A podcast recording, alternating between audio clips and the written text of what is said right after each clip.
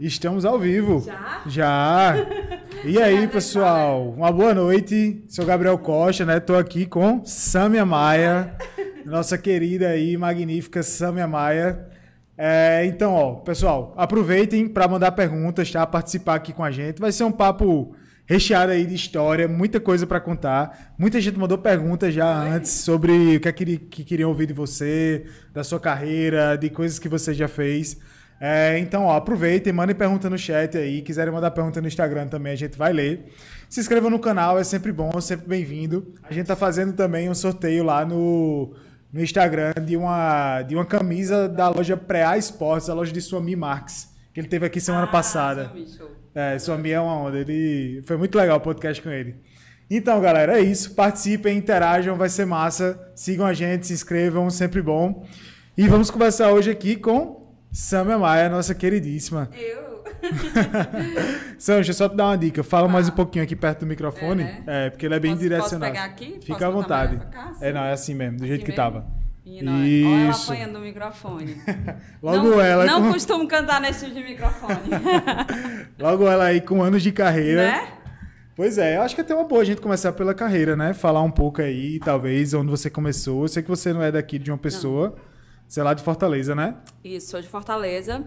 Sou de um bairro chamado José Walter. A galera de Fortaleza conhece, é uma loucura. Eu costumo dizer, para que o povo aqui da Paraíba tenha mais ou menos uma referência, eu costumo dizer que o Zé Walter está para Fortaleza como Bahia está para João Pessoa. Bahia não é um bairro, né? Mas assim, enfim, Um anexo. É um anexo. É perto de Messejana ali ou não? Bem depois, amor. Bem depois? É um pouco depois, Tá. mas é porque é o bairro dos Cornos também, aí, então por isso que eu falei a história de. Vai. Explicado, faz Explicado? sentido. É. É porque meu tio mora lá em Messejana. Aí eu Ah, é? sei mais ou menos ali me orientar um pouquinho em Fortaleza. Sei onde é a praia e sei onde é Messejana. Que tá no meio, eu não tenho a mínima ideia. É, mas o Zé Walter, no caso, tá depois. Pra você Tá ver, depois Messejana ainda. já é longe da praia, Zé Walter bota, tira um dia pra você ir e voltar. E que mania é essa, hein? Dos cornos se, Se se, isolar, longe. né? Claro, menino, quem quer morrer afogado? Tu acha que boi sabe nadar? De fato, né? De fato. Pelo menos aqui Brincadeira sem graça essa minha, mas tudo bem, tá valendo. hoje tá autorizada. tá, né? Hoje, inclusive, galera, a Samia tá, tá off aqui, né? Ela queria tomar um ice ali, tem um ice geladinho esperando por Pois ela. é, cara. Mas ela teve que negar. Por que, Samia Maia? Por que você Rapaz, eu tô tomando remédios. Na verdade, eu tô tomando. Eu tô com problema, eu tô com tendinite, bursite, coisa de velho. e também tô. E tô tomando remédio pra isso. E tô. Eu tomei umas cachaças essa semana. E aí. Aonde, Maia? Lá em Boa Vista, Roraima. Bom e demais. toda vida que eu bebo. Toda vida que eu bebo, cara, se eu beber assim dois dias seguidos, eu adoeço. Porque eu tenho um refluxo. E aí. O suco gástrico, ele volta e inflama minhas vias aéreas, né? Então, Aham. eu fico sempre com sinusite ou com rinite. E dessa vez foi a faringite. É, aí Tudo que é IT tá, Tudo que tá é it. no, no grupo aí. Então quer dizer que assim, um, um carnaval como antigamente, três dias, quatro dias de festa seguidos já era, né? Não existe. Ah, meu filho, já era eu depois desse carnaval, né? Porque eu vou beber os quatro dias. Não sei como, mas a gente vai. É passe VIP aí pra, pra o soro depois, né? Ah, meu Deus do céu, eu sou muito fraca, vice Gabriel. Aí nada. Eu bebo um dia, passo o outro morrendo, agora é morrendo. É pra morrer, assim, de não aguentar levantar. Meu Deus do céu, uma Ah, tristeza. Ainda bem que, que você conseguiu levantar hoje pra vir aqui conversar com a Mas gente. não, né? tu não bebi ontem? Se eu Ah, tivesse bebido, tá eu, eu tava aqui. Eu tava aqui morrendo, suando aí, frio. pelo visto, tem alguma coisa combinada pra amanhã pra não estar bebendo hoje, né? Também. Não. Eu tô só fazendo os cálculos aqui, as contas. Não, agora é o remédio. Como é que eu vou beber tomando remédio? É, só tomar o remédio antes e beber depois. Ixi, corta é feito, Só não ser na mesma hora. Não pode não, Deus me livre. Isso quer aí- que eu morra, tá vendo, minha gente? Ele, ele quer me matar. Eu mesmo não. Eu vim aqui pra dar uma entrevista. Ele já quer, ó, tá traçando um plano aí, estratégico. Então vamos lá, voltando, voltando para Fortaleza. Hum. É, tá. Eu, bom, eu conversei um pouco com Luísa já por outras vezes, eu dei uma pesquisada também. Ouvi dizer que você, com 13 anos, já estava dando show por aí, né? Amor, 13 anos eu tava dando trabalho ao povo, pedindo pra cantar, porque, é, na verdade, com 12, né? Eu comecei a, a cantar com 12, literalmente assim, batendo na porta, pedindo pra cantar, juro. Eu, eu era. Jogava futsal, futebol de salão, era atleta no meu colégio. Loucura, era péssima, por sinal. Deus me tirou dessa vida para eu pa parar de passar vergonha. Porque eu era muito ruim, mas eu era muito, sempre fui muito boa de retórica. Então, assim, eu convencia o meu é, professor né, de educação física na época que ele tinha que me manter no time porque eu era a líder, cara. Então, eu tinha uma voz ativa sobre as meninas e eu conseguia incentivá-las, enfim. Era isso. Eu, eu hoje eu acho que era só isso, porque eu era muito ruim. Mas tudo bem. Era coach, né? Era. Do, do. Era. Hoje, se, ó, se, se, eu tivesse essa informação hoje, eu estaria ganhando dinheiro. né? Mas não tem mais.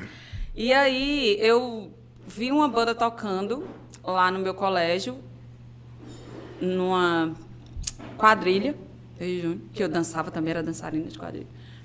E aí eu olhei aquela banda tocando e eu fiquei, meu Deus, eu olhei assim, sabe quando você olha, o olho brilha, você diz, é isso que eu quero na minha vida. Foi exatamente isso. Era a banda eu descobri, a banda era só de adolescente. Eu descobri aonde a banda ensaiava. Eu fui bater na porta do povo da banda e pedi para cantar. Eu cheguei lá dizendo, mentindo, né? Dizendo que era cantora mirim. Meu Deus do céu. Ei, a gente tem que mentir, viu? Para conseguir as coisas na vida. Agora que eu tô... É. mas até, até que é, é aquela coisa, né? Às vezes a gente mente, mas às vezes a gente tá só antecipando uma verdade. É, nesse caso foi. Aí disseram, não, não tá precisando de cantora, não. Eu disse, não, eu queria olhar. Eu posso olhar o ensaio? Pode. Aí todo dia eu ia olhar. Ia olhar. Fiz amizade com a galera, até que um dia os meninos disseram, quer cantar uma música no final do ensaio? Eu disse, quero. E eu cantei muito ruim. Cara, eu cantei muito ruim. E eu me achava a cantora, eu não sei. Eu, eu cantando assim, sem nada, né? Eu, eu dizia, meu Deus, eu canto muito bem. Quando eu fui cantar no microfone com a banda, meu amigo, era a banda lá na frente e eu lá atrás não acompanhava, enfim, um negócio trágico. Aí os meninos olharam para mim e disseram, é melhor tu fazer vocal. Que é o, o back vocal, né? Uhum. Ah, tá. Que é muito mais difícil, mas tu, nem eles sabiam disso. É mais né? difícil, então? Porque tem um lance de abrir voz, enfim, é um negócio bem complexo, mais complexo. Só que na época, lá eles também não tinham conhecimento disso. E eu, muito menos. Uhum. Aí eu disse o que é como é vocal. Aí disseram uma voz fina. Eu disse, pronto, vá lá. voz fina é comigo mesmo. Meu amigo, nem o vocal prestou.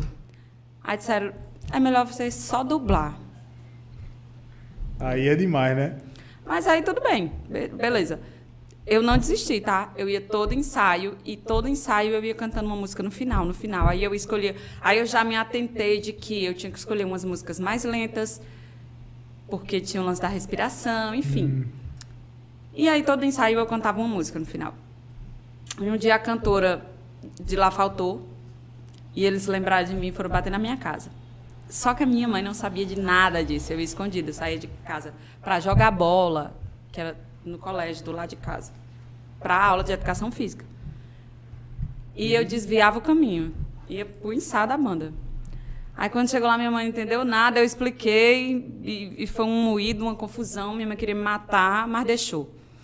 Fui, minha mãe disse: olha, mas é só essa vez, só para tirar o povo do prego. disse, tá certo. E, mas eu acho que eu fui muito maravilhosa, porque eu fiquei a cantora reserva da banda. Olha aí. Toda vida que a cantora não podia ir, chama Sâmia. Até que um dia eu me tornei a cantora oficial. Virou titular, né? Foi, só que quando eu virei titular, Logo depois eu recebi convite para outra banda. E aí eu. Lá saí. de Fortaleza também? Sim, sim. Como, qual que era a banda lá? Cara, era uma banda chamada Zanzar, que era, era do cantor que tinha acabado de sair da banda Zanzibar, que, era, que foi a banda que eu fui depois. Uhum. Que, é, já, que é conhecida essa a Zanzibar. Zanzibar né? já era é. uma banda grande, né, consagrada lá no estado. E ele saiu e formou uma banda dele e me chamou para cantar. E eu fui. E quando eu estava lá, Passei uns seis meses, o pessoal da Zanzibar me viu, gostou e me chamou para cantar. Tudo isso tu com 13 anos de idade, 14 Não, aí eu já tinha 14 para 15. Eu Ou entrei seja, na Zanzibar. Adulta, né? Eu entrei na Zanzibar, eu ia fazer 15. Foi muito rápido, entendeu? Esse, uhum. esse lance todo foi muito rápido. E lá na Zanzibar eu passei três anos. Eu, ia, eu tinha de 14 para 15. Eu entrei na Magníficos com quase 18. 17 quase dezembro. Então passou esse tempo na Zanzibar ainda, Três né? anos. Três anos. Três anos. E aí, é uma coisa que eu sempre fiquei curioso, porque eu tenho família lá em Monteiro. Sim. É, então eu sempre ficava assim, caramba, velho, como é, como é que pode não? Porque eu sei que Monteiro tem um monte de, de artista lá. É, Flávio, Flavinho, Lara, é, enfim, o pessoal de lá também, que esqueci o nome agora. Nanado, Dejinha, que- Dejinha. Faleceu. Pois é. Magníficos. Magníficos também. E eu sempre perguntei, o que é que danado tem em Monteiro que sai tanta artista de lá, sai tanta coisa boa. Eu ficava sem entender. E aí eu queria saber de você, que passou tanto tempo lá no Magníficos, o, o que é que acontecia lá, o que é- o, qual é a relação do Magníficos com o Monteiro, como é que era tudo isso? Cara, eu acho que as pessoas. É, acaba que, que, a, que a galera se inspira em pessoas que vieram antes, entendeu? Eu só vejo essa explicação. A gente tem. é, eu acho que quem iniciou todo esse movimento de sucesso saindo de Monteiro para outros estados foi o Flávio, né? E aí a gente teve outras pessoas que que fizeram um sucesso, mas um sucesso muito regional, que foi Dejinha. Aí teve Isabel da Loca, que, obviamente, em outra vertente, em outra vertente cultural, mas ela fez um sucesso também Fez o nome dela, né? fez o nome dela. é, a gente teve o Dejinha, enfim. E a Magníficos, eu acho que foi realmente a que teve maior destaque no cenário nacional. Porque a Magníficos conseguiu, cara, chegar a Rio de Janeiro, São Paulo, era sucesso demais. Eu lembro que eu cheguei a fazer muitos shows lotados no Rio e em São Paulo, assim, muitos. sabe? Caramba. E era uma loucura.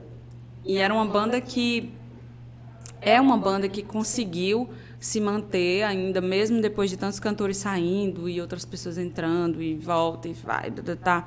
Magníficos consegue se manter, consegue manter a qualidade do trabalho dela. Eu te confesso que se você me perguntar assim, o que é que tem em Monteiro, eu não sei. Eu sei que o povo de Monteiro é um povo muito bom, um povo muito talentoso e que a, a gente não conhece 10% dos talentos que tem em Monteiro. Tem ótimos músicos em Monteiro, músicos incríveis em Monteiro, sabe? Gente que vem de fora, que também se apaixona por Monteiro, que é, fica por lá, sabe? Enfim, é uma cidade muito abençoada, mas eu não sei te dizer o porquê. Que, né? Deve ter um negócio na água daquela cidade. É, deve ser. Tem, eu lembro que tem o, o, o termômetro lá no meio da cidade, que no, no meio, só do meio-dia tá dando lá, menos 3. É. Mas espera aí, meu filho, a gente sabe que não é. Parado, né, amor? É. tá, mas e aí? Aí você, você chegou em Magníficos porque foi convite, você se dispôs a, a ir pra lá, enfim, foi, foi bater na porta também. Não. Aí eu já não bati mais na porta, não. Eu já tava... Já batiam na sua porta, né? É, já. Eu tava bem, né? Assim, na Zanzibar eu tinha várias músicas tocando na rádio, estouradas no Ceará. A banda, a Zanzibar, ela, ela tinha uma projeção muito boa também. A gente tocava muito na Bahia, Sergipe, Alagoas. Era uma banda bastante conhecida. E nós fazíamos muito, muitos programas nacionais. Tanto que em um desses programas eu encontrei com a galera da Magníficos, foi no Planeta Xuxa, no Planeta Verão, que era um programa de férias que a Xuxa tinha, Aham. que era numa ilha. Porque um, um programa normal é muito rápido. Você chega, você grava, tá ali no estúdio, você não tem muito contato, cada banda fica no seu camarim, ok. Mas esse programa não, a gente tinha que ir para uma ilha e essa ilha estava toda reservada para essa gravação Sim. Só tinha os artistas, então não tinha, tipo, não tinha camarim específico para ninguém, era um Tinha plateia? tinha uma galera figurante, né? Mas não tinha muita gente. Eu lembro que de artista é, forró era Magníficos, Mastruz com Leite, Zanzibar. É, aí tinha Ivete Sangalo, El Chan, na época com Sheila Mello, Sheila Carvalho, maravilhosas. Tinha uma galera, assim. E ficava todo mundo lá. O, o, era um palcozinho, os artistas, tipo, um subia para cantar e os outros ficavam lá embaixo. Tanto que eu lembro que quando, quando eu desci, Ivete disse, ah, eu conheço essa música, eu vi o Nogueira lá em Fortaleza, tal. Enfim. E aí, nesse contato, como a gente passou o dia juntos, o dia inteiro mesmo, a gente passou o dia gravando e a noite foi, tipo, o show. É, os meninos comentaram comigo, Valkyria estava de licença maternidade, ela tinha tido o primeiro filho dela, e os meninos comentaram comigo que havia um interesse dela em sair e, pelo que eu entendi, o interesse da banda também que ela não voltasse. Seja uma crise. Uma crise, a primeira crise deles. Aí eu disse, é, se rolar, A gente conversa, não sei o quê. Beleza. E aí eu fui, voltei para Fortaleza. Uma semana, uns 15 dias depois, eu acho, eu recebi a ligação do Josvaldo, que é o gerente da banda, que é um dos irmãos de Jotinho, não sei se você sabe, a banda era formada por quatro irmãos. Hum. Neno, que era cantor na época, Josvaldo gerente, Jotinha, que é o dono, que era sanfoneiro, depois virou só empresário, e Josvan, que é o contrabaixista e diretor musical. E aí, Josvaldo me ligou. Só que ele me chamou para fazer um teste. É só, fazer um teste eu não tenho interesse, porque eu já estou bem aqui e tal. E eu tinha acabado de dispensar um convite para Calcinha Preta. Eita. Pelo medo que eu tinha de ir, sair, eu era uma menina, eu tinha 17 anos. Minha família toda no Ceará, eu não conhecia ninguém fora. E aí eu ia ter que morar em Aracaju, longe pra caramba. Mas as coisas são as coisas de Deus, viu, Gabriel? Porque eu não tive coragem de ir pra Calcinha Preta, morar numa capital, e fui morar no interior da Paraíba. Para. Pois é. Eu não vou suportar. E na época Cara. nem tinha Paulinha Abelha, nem tinha Silvana, era, só tinha o Daniel, tinha a Jennifer, que era outra cantora. E eu lembro que eu conversei com o Gilton, que era o dono da banda, e ele dizia: Você e Daniel vão ser incríveis, você e Daniel.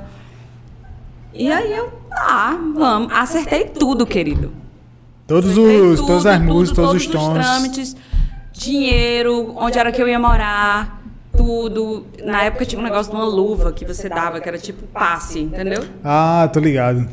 E aí a gente acertou e eu morava de aluguel, num perrengue da gota serena lá em Fortaleza. Minha mãe ficou tão feliz porque eu- o dinheiro daquela luva ia dar pra gente comprar um apartamentozinho lá onde a gente morava.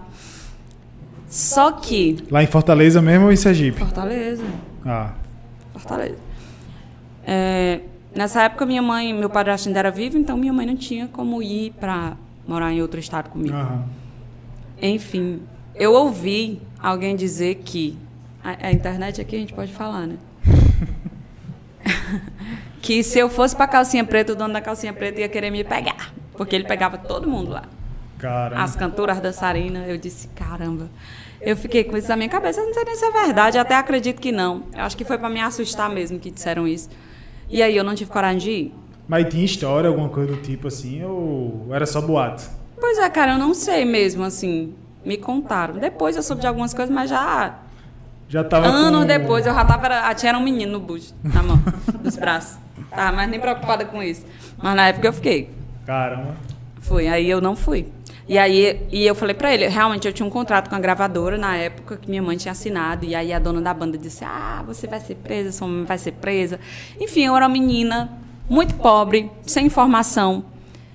Ah, a gente acreditava, eu e minha mãe, em tudo que falavam. Então, assim, hoje eu sei que eles não tinham o poder de fazer isso, mas na época eu achei que se eu fosse, a minha mãe ia ser presa, porque ela tinha assinado o contrato com a gravadora, e o dono da banda ia querer me pegar. Então era tudo para eu não Um ir. inferno, né? É, tudo para eu não ir. E não fui. E aí depois, quando foi para Magníficos, eu disse, quer saber? Quer prender minha mãe? Prenda. Ah, não vou prender ninguém? Caramba, velho. Eu imagino como. É isso que acontece com a falta de instrução, né? Porque... Exatamente. Porque assim, o que é que ia acontecer no fim das contas? Não ia acontecer nada. Nada. Falta de instrução e de informação. E, e tem mais. Ele falou pra mim, o dono da banda, da calcinha preta, quando eu falei pra ele, só não vou porque eu tenho um contrato e tal. Ele foi descontrato, a gente paga a rescisão. Eu. Ficou- ah, a outra parte eu não podia resolver, né, meu filho? A outra parte eu não dizia, você não vai querer me pegar, não? Se você não quiser, eu vou. Não ia dizer expondo, né? Aí o cabelo ia ficar todo sem jeito. Ele era me matar. Vixe, De um negócio desse, a pessoa ia dizer, meu filho, você tá me caluniando? É. Aí Né? é que não ia mesmo. Aí ele não ia querer na banda. Aí é melhor eu não falar. Eu sei que eu ainda disse, ah, um dia a gente trabalha junto. Ele nunca mais falou nem comigo. É nunca mais. A gente se encontrou várias vezes com o Magníficos Calcinha Preta. Ele não olhava na minha cara. Vixe Maria. Rancoroso. Ei, aí. É, haja rancor aí, viu? Né? Pera aí, rapidinho. É, Lucas, tu tem como pegar uma água aí, por favor, pra mim e pra Samia? Ah, eu quero uma É, esqueci de uma pegar água eu vou aqui. aceitar, Lucas. É, a água pode, tá. A água tá normal, tá batizada não. É bom, viu? Valeu, velho. Valeu. Vou deixar só esfriar um pouquinho. Ainda tem isso, né? Tem, meu Se filho? soubesse, tinha deixado fora. Ah, mas daqui pra gente terminar de falar aqui, ela esquenta. Pois é. É, que ano era esse que tu entrou ali em Magníficos? 2000. 2000. É. Ainda tinha essa, viu? Que eu não sabia se o mundo acabava ou não, porque... A virada do, do milênio, né? Meu filho, você não sabe não. Você não sabe mesmo, porque você, você já era nascido em 2000? Já, mas era Mas muito era demais. um, um, um bebê. É, a gente tem a mesma idade, né, Luísa? É. Pronto, meu- meus queridos, vocês não sabem o que foi na cabeça dos adolescentes que ia morrer, ia morrer sem transar, ia morrer virgem. Meu Deus, será que eu dou logo antes de, antes de morrer do mundo acabar ou não dou? Aí- Meu Deus, eu vou morrer sem saber como é. Não, não pode. Olha, aí 2001 eu engravidei. A desgraça. Era pra ter morrido? Aí todo mundo saiu do ano e pronto. Quando foi no, no ano seguinte, Me confiei que o mundo ia acabar, me lasquei. Oh, eu nem bebi. Oh, Jesus, obrigada por não estar podendo beber, viu, Deus? essa foi foda. Meu Deus do céu, porque eu fui falar isso. Amor, todas as... Eu tô olhando aqui só porque o povo vai instalar minha internet. Nesse momento. Minha filha, só um minuto, viu? Minha filha fala aqui com, com o Francisco da Cádia. O cara tá indo insta- instalar agora a internet. Amanhã. Diga ele que vá amanhã. De manhã, que eu preciso dessa internet lá em casa. Que era 5 ou 10 dias. Não, essa é outra. Ah, tá. Eu sou mulher de esperar? Sou não, amor. Tô vendo, né? 2001 aí já. Já fiz logo as coisas antes Tudo pra garantir. ah, rapaz. Poderia ter sido filho do cara lá de calcinha preta, né? Deus me livre. Não, já. Não posso falar nem muito assim, porque também não foi essas coisas Imagina. todas. Eita. Meu Deus. Não, não, vamos mudar de assunto. Vamos falar de música então, né? É. Falar de música e tal, Me falar de coisa usa. boa. Chamei o chaveco. Ai, meu Deus. Ai. Fala, Gabriel. Vai, Samuel, quem fala é tu, Samuel. Pergunta. É, essas músicas aí, então, Me Use, Chamei Chaveco, elas só vieram vir, só vieram aparecer depois ali, tipo 2003, 2004, né? Ou não? Não, cara. Chamei o chaveco, sim. Miúza não. Miúza fez sucesso em 97, eu acho. Ah, então é antes de, de Antes- Maia entrar no antes- Magníficos. É. Eu regravei Miúza no DVD de 2004. Então, muita gente conheceu É. essa música comigo. Era a referência ga- que eu tinha. A galera da sua idade conheceu essa música comigo, entendeu? Essa e todas as outras. Mas essa música mesmo, a versão original foi gravada em 97 pela Valkyrie. Que massa, velho. É. Mas assim, tu chegou em algum momento a participar de, da composição de alguma dessas músicas? Nada, meu filho. Eu, vou até parar de dizer isso, porque dizem que o que a gente fala, o universo escuta, né? Eu fico falando que eu sou péssima, que eu nunca compus nada. Quem sabe que eu- ainda faço um grande sucesso, se Deus quiser. Mas até hoje eu não fiz nada. Nada. Fez, homem. Só meu filho. Mas existe. Mas existem etapas, é tudo, tudo uma parte do processo. Oi? Eita! Atestada, é, Luísa? Ih, Acho que tem alguém Meu com filho- ciúme aqui, hein? Não, não, não. É meu filho agora. Meu filho está de aliança no dedo, amor. É sério? Hã? Caramba, tá, tá igual a Lucas então, 20 anos e casado. Não, ele não tá casado ainda, mas eu, eu, se fosse por ele, ele já tava, viu? É porque ele não tem como sustentar, menina. Caramba. E aí, o que, é que tu acha disso, hein? Adoro ela. Ainda bem, né? Não é, não é porque ela tá olhando, não, né? Não, eu nem sei se ela tá, mas eu adoro. Eu- sério, ela, assim. Olha, quando você tiver um filho, você vai entender. Quem trata bem os filhos da gente é melhor do que tratar a gente bem. E ela trata muito bem. Entendeu? Ela trata ele muito bem. Eu viajo muito, tipo, às vezes ele. Eu chego em casa, ele tá doente, mas ela tá, tá lá cuidando dele, ou ela já deixou o remédio lá, sabe? Ah, uma princesa. E eu espero que. E eu, e eu puxo muito a orelha dele. Hoje não, né? Porque eu não vejo. Acredito que ele não vai fazer nada errado nunca, porque ele não foi criado nem educado para isso. Mas eu digo muito a ele que que ele tem uma mãe ainda que, né, dá uma namorada. Então ele não faça com a filha dos outros que ele não quer que faça com a mãe dele. É, o famoso puxão de orelha, né? Isso É. aí. Pois é. É, mas, Samuel, uma coisa que, que eu lembro muito bem, bem clara assim, na minha mente, velho, é de como, como fazer sucesso, pô, magníficos, como a galera de todo canto na, na escola e tal, era diz que vai, diz que vem, querendo, querendo. A galera dançava, pô, de todo jeito e tal, e a galera nem, tipo, tinha como uma conotação sexual, uma parada dessa, a dança e tal, tudo, tudo bem de boa, né? É, é a gal- muita gente hoje faz essa dança no TikTok, é o pessoal diz "É, aqui quem inventou o TikTok foi... Mas realmente, assim, a gente veio com um lance bem diferente na época, né? Não tinha isso de coreografia assim, né? Na época era, a galera dançava agarrado mesmo. E a gente tirou as mulheres naquele, naquela música, né? Deixou só os homens.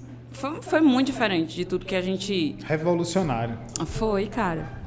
E até a, a, linguagem da música, a linguagem musical, dos arranjos, dos instrumentos que a gente usou, a gente trouxe coisas, referências de, de hip hop, coisa que nunca pensou em usar em forró. E eu confesso, te confesso que quando eu escutei aquela música a primeira vez, os meninos tocando só voz e violão, ela, porque quando a música chega pra gente, ela chega geralmente, hoje não, hoje os, os compositores, principalmente essa onda de piseiro, não sei o que, eles já mandam ela pronta porque a música é toda sintetizada, é toda feita no teclado. Sim. Mas uma das guias, né, geralmente. É, é, já manda quase pronta. Mas a guia que chegava pra gente era voz violão. Uhum. E geralmente, e muitas vezes o compositor ali mostrando no estúdio, na hora. E quando os meninos chegaram lá, Marquinhos Manaia e Beto Caju, eles são compositores de grande sucesso, de muitas bandas.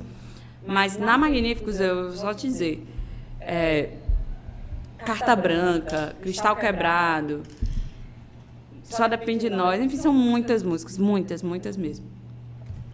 E aí eles trouxeram essa música. Cara, eu tô. Tu tá falando o nome das músicas aí, eu tô viajando no tempo aqui. Só depende é. de nós. Caramba, massa demais, verdade. É. Aí quando eles cantaram, eu disse, meu Deus, que desgraça é essa? Né? Negócio querido, queira, se vai querer. E eu, ah, ótima. Gostou, você me adorei. Beleza, gravei a música. Só que a gente botava a voz guia para que os músicos colocassem os instrumentos. Uhum. E eu coloquei essa voz guia depois eu voltei, a música não estava pronta ainda, estava só a base, que é guitarra, violão, guitarra, contrabaixo, sanfona e bateria e teclado. E aí depois e viajei para São Paulo. E o CD era muito bom, o CD era todo muito bom. E eu vinha há três anos na banda, eu já estava há três anos na banda, e eu sempre gravava as piores músicas. Oxê. Era. Como é isso? Era as últimas músicas do CD, enfim. Então eu não tinha a menor esperança de que é, fosse ter uma música de trabalho nunca ali. Ah, porque Valkyria que, que Não, não, Valkyria não estava mais Não estava mais. Ah.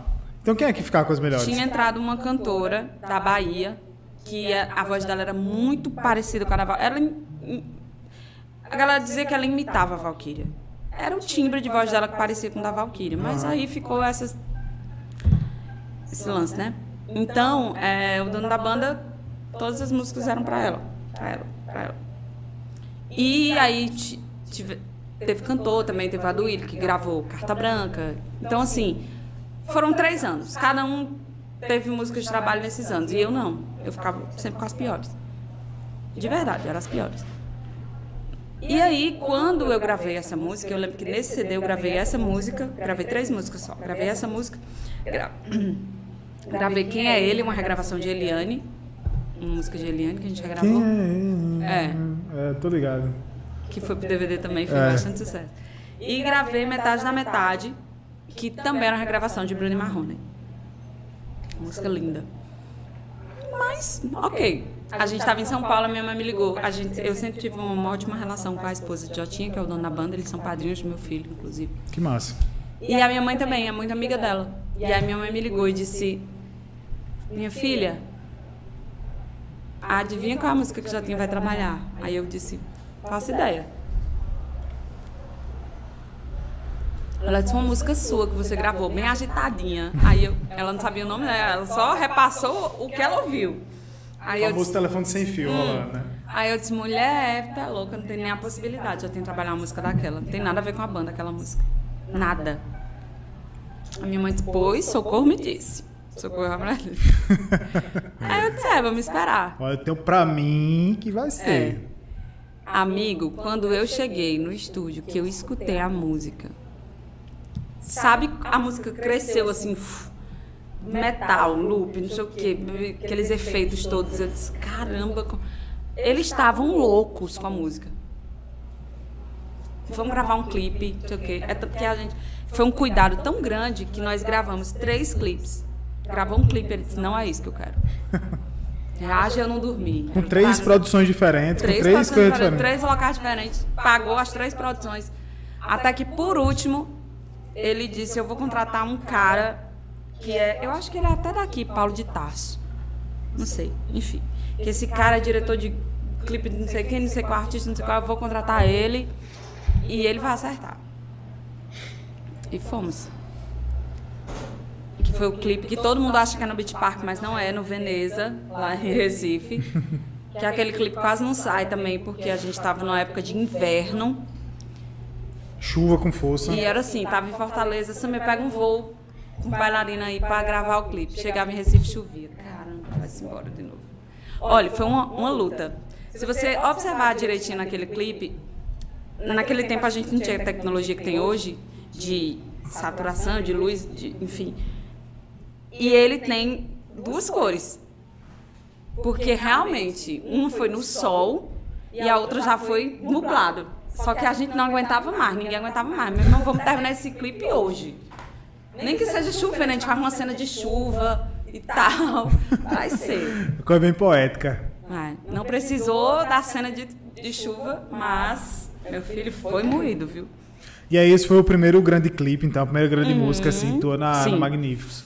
Qual foi a outra, então, assim, que teve maior destaque com teu nome? Com tua voz, melhor dizendo. Cara, tiveram alguns, graças a Deus. A, a gente teve. Hoje tem balada, que foi uma música que tocou muito. Aí depois veio essa paixão, virou Qual é essa chiclete. hoje tem balada? É, hoje tem balada, vou pra night paquerar. Pegar um gatinho gostosinho pra ficar beijar. Tem que rolar. Ah, tá. Essa já foi do segundo DVD, então Aham. não sei se você conheceu. Mas aí veio essa paixão, virou chiclete. Sim. Que foi um super sucesso, meu Deus. E algumas outras, Metade da Metade foi uma música que fez muito sucesso. Gravei uma música com a Valkyria, que é uma música que faz muito sucesso até hoje, que é Coisas do Amor, enfim. Eu nem lembro aqui agora, se você me perguntar das músicas. Tiveram muitas músicas que outras pessoas gravaram anos antes e quando eu regravei no DVD elas fizeram sucesso realmente ali no DVD, como de bandeja, enfim, um, um bocado de música. E graças a Deus. deu É, que bom, né? E tu gostava de fazer o- os clipes dessas músicas? Cara, eu gostava, mais ou menos. Mais ou menos, por quê? Porque dá muito trabalho. Pra Você tem ideia, o clipe de Essa Paixão Vira Chiclete, a gente começou a gravar 3 horas da tarde de um dia, terminou 10 horas da manhã do outro dia. Sem dormir. Teve uma hora que eu disse, tá, era num, a gente gravou numa O boate. chiclete já tava sem gosto, né? Não, e o pior é que todo mundo ia, ia gravava sua cena e ia embora. Oxê. Era a banda, a banda só teve uma cena com a banda toda, mas eu tava lá também. Aí depois teve uma cena com o, o ba- só o balé, mas eu tava lá também. Aí tinha umas cenas, várias cenas com o ator, né? Que, que eu contracenei. Ele foi o único que ficou do começo ao fim comigo, gravando. Mas ele conseguia dormir. Porque eles prepararam um quarto pra gente. Um pra mim, um pra ele, um camarim, né? Na verdade. Mas eu não ia dormir. Eu disse, não, eu vou dormir meia hora, 40 minutos. Primeiro que eu nem consigo. Segundo que eu vou acordar abusada, que ninguém vai... me- Não. Aí teve uma hora que eu disse, só me traga uma... O que é que tem de bebida aí nessa boate? Que era um boate que a gente estava gravando, na Nox, Aonde, hein? em Recife. E era uma boate... putz, parecia coisa assim, de outro país, sabe? Ela era uma boate toda prateada, assim. Ela era três andares e o último andar era aberto. Rooftop, né? Era um rooftop que nem se falava rooftop antigamente, mas era assim. Eu, era muito linda ela, muito linda. E a gente usou os três andares. Eu lembro que a última cena, a gente, eles colocaram um vidro gigante, preso só numas presilhas. E a gente estava se beijando atrás do vidro. E eles quebraram o vidro para dar aquele efeito. Eu tava tão cansada, ele também tava tão cansado, que a gente ficou muito mal nessa última cena. Foi 10 horas da manhã, foi a última cena. Caramba. E eles não utilizaram a cena. Ou seja, quebraram o vidro à toa, podia ter botado lá em casa, na janela. Ai, ai. Mas é mesmo, velho. Clipe é um negócio que toma muito tempo, que. Ave Maria.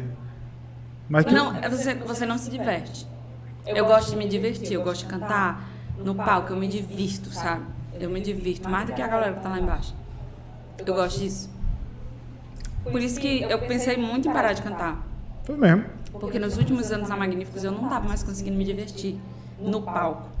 Eu estava indo trabalhar pela grana, só pela grana. Aham. E eu passei a minha vida inteira sem trabalhar por dinheiro. Claro que eu sempre ganhei dinheiro. Normal, Mas, é assim, o trabalho eu não era isso que me movia. Eu não saía da minha casa por causa do dinheiro. Eu nunca briguei por causa de salário. Eu nunca, sabe? Não era o que me movia. Quando eu passei a, a querer aumento, a saber que eu estava indo por isso, a fazer questão das pequenas coisas, eu disse, opa, tem alguma coisa errada. Foi mesmo com a televisão aqui. Eu nunca trabalhei na televisão pelo dinheiro, só pelo dinheiro. Claro que eu era, eu recebia. Mas se eu fosse ver ali o que eu poderia fazer de outras coisas, com o tempo que eu estava na televisão, eu iria ganhar muito mais financeiramente. Mas eu gostava de estar na televisão durante um bom tempo. E quando você começa a não ter mais prazer naquilo ali, eu acho que é a hora de ir embora. E na Magníficos eu eu passei uns quatro anos assim, querendo ir embora, sabe? E é um fim de relacionamento, né? É uma separação mesmo que, que acontece. 18 anos, amigo. Eu chorei 30 dias. Caramba. Eu chorei os 30 dias. Era assim, os 30 dias do meu aviso prévio. No dia que eu anunciei para o povo que eu ia sair, que foi no São João de Campina Grande, eu quase não canto. Pleno, eu imagino, em pleno Parque do Povo, meu amigo. Uhum. Na frente daquela multidão ali, ter que anunciar uma coisa dessas. E Coragem, no, E viu? no meu último show também, foi do mesmo jeito. O meu último show foi no Ceará. Eu chorei, meu Deus do céu. Quando terminou, assim, eu olhava pra galera e disse, caramba, quando é que eu vou ver vocês? Tem muita gente que eu nunca mais vi. A maioria eu nunca mais vi. Então acabou se, se distanciando mesmo, né? Sim, não por nada. Amo todo mundo, de verdade. Não saí de lá brigado com ninguém, saí na paz, sabe? Que, pra você ter ideia, quem eu mais encontrei foi o dono da banda. Porque eu fui, ele tem uma casa de show em Recife, eu fui pra show lá, no camarote dele. A gente tem uma boa relação, outro dia até falei com ele. É, chamei Magníficos para o programa que eu apresentei na Cabo Branco. Sim, Mato São TV, João, né? Mato TV. E, e eu não tinha visto mais os meninos. O cantor que cantava comigo, Frajola, re- reencontrei lá. Assim, eu tenho uma boa relação com todo mundo. Saí, tenho certeza, deixando portas abertas. Porque eu fiz tudo da melhor maneira possível, sabe? E. Assim. Se você me perguntar, Samia, foi só coisa boa na Magníficos? Eu não sei nem te dizer se foi tanta coisa. Eu acho que é meio a meio. Mas é como se eu tivesse apagado todas aquelas coisas tristes que eu passei. E no saldo, quando eu saí, eu só levei as coisas boas. Que bom. Porque a minha dívida de gratidão com a Magníficos, com o Jotinha, é eterna. Como eu te falei no, no começo, a gente era muito pobre. Muito, muito, muito mesmo. Não era pobre de passar fome, não, mas a gente só não passava fome. Mas, tipo, era de dividir uma salsicha para duas pessoas para almoçar. Pô. Arroz branco com salsicha, uma salsicha no meio assada para duas pessoas lá em casa. A gente morava de aluguel, a gente vivia cortando a luz, o vizinho vinha fazia um gato, porque minha mãe era costureira, tinha que trabalhar. E toda a minha vida mudou depois que eu entrei na Magníficos. Óbvio que eu sei que eu sou responsável pela mudança da minha vida. Óbvio. Não sou menina. Sim. Ninguém dá nada a ninguém porque, ah, você é bonitinha, você vai vir pra cá. Não. Mas eu sou uma pessoa que, Gabriel, se você me deu a mão uma vez na vida, pode ter sido em qualquer momento, eu jamais vou esquecer. E quando ele me trouxe lá de Fortaleza pra cá, eu era uma menina, podia ter dado muito certo como deu, mas podia ter dado muito errado. E a banda Sim. dele já era Magníficos, entendeu? Eu era quem? A menina. E ele acreditou. É muito bom, né? Quando aparece alguém desse jeito. E não é sempre que aparece, viu? Mas, graças a Deus, na minha vida apareceram pessoas assim. Nem sempre pessoas boas, mas. é, Deus sempre toca no meu coração para que eu tome as decisões corretas. E ir para Magníficos foi uma decisão correta. Que ótimo. E aí, por exemplo, hoje, é, você enxergando esse momento aí, onde você a decisão correta foi entrar no Magníficos, foi viver esses 18 anos, né, dentro, da, dentro da banda, fez sucesso no país inteiro e tal. E aí, olhando agora para o momento da, da separação, do divórcio aí com, com a Magníficos, você considera também que foi uma decisão bem tomada? Sim, Sim? sim. É como eu te disse, era uma coisa tão séria na minha vida, tão importante na minha vida, Magníficos, que eu quis muito sair e demorei muito para tomar essa decisão de vez. Todo ano eu dizia que eu ia sair, é tanto que quando eu disse que ia sair lá dentro da banda, a galera disse. "Ah, Mais uma vez ela dizendo isso. Aham. E quando eu cheguei pra conversar com o Jotinha, eu já tinha recebido convite de algumas bandas. Limão com Mel, Saia Rodada, no auge, Saia Rodada, Companhia do Calypso, estouradíssima. Quando a Mila saiu, eles vieram atrás de mim, foram lá em Monteiro. E todas as vezes eu chegava pra conversar com o Jotinha. Forró Moral, quando o Filipão saiu. Sim, Filipão foi moral. E aí eu chegava pra conversar com ele e ele me convencia a ficar. Ou aumentando meu salário um pouquinho, ou convencia. E aí, quando eu cheguei pra conversar dessa última vez, eu disse a ele que eu tava pedindo minhas contas e tal. Aí ele, aconteceu alguma coisa? Eu disse, não. Ele, é dinheiro? Eu disse, não. Você tem certeza? Eu disse, tenho.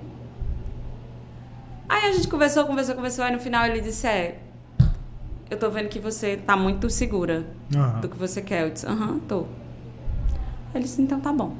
Só lhe peço um tempo pra arrumar outra pessoa. Eu disse: Não, é, quanto tempo você quer? 30 dias? Já foi, eu disse: Quanto tempo você quer? 30 dias. Já foi logo dando uns 30, né? Aí ele: Tudo bem. E aí, quando eu. Isso foi num dia. No outro dia, esse dia era o dia da- do show de Monteiro, São João de Monteiro que a gente fazia. Sim. No outro dia era São João de Campina.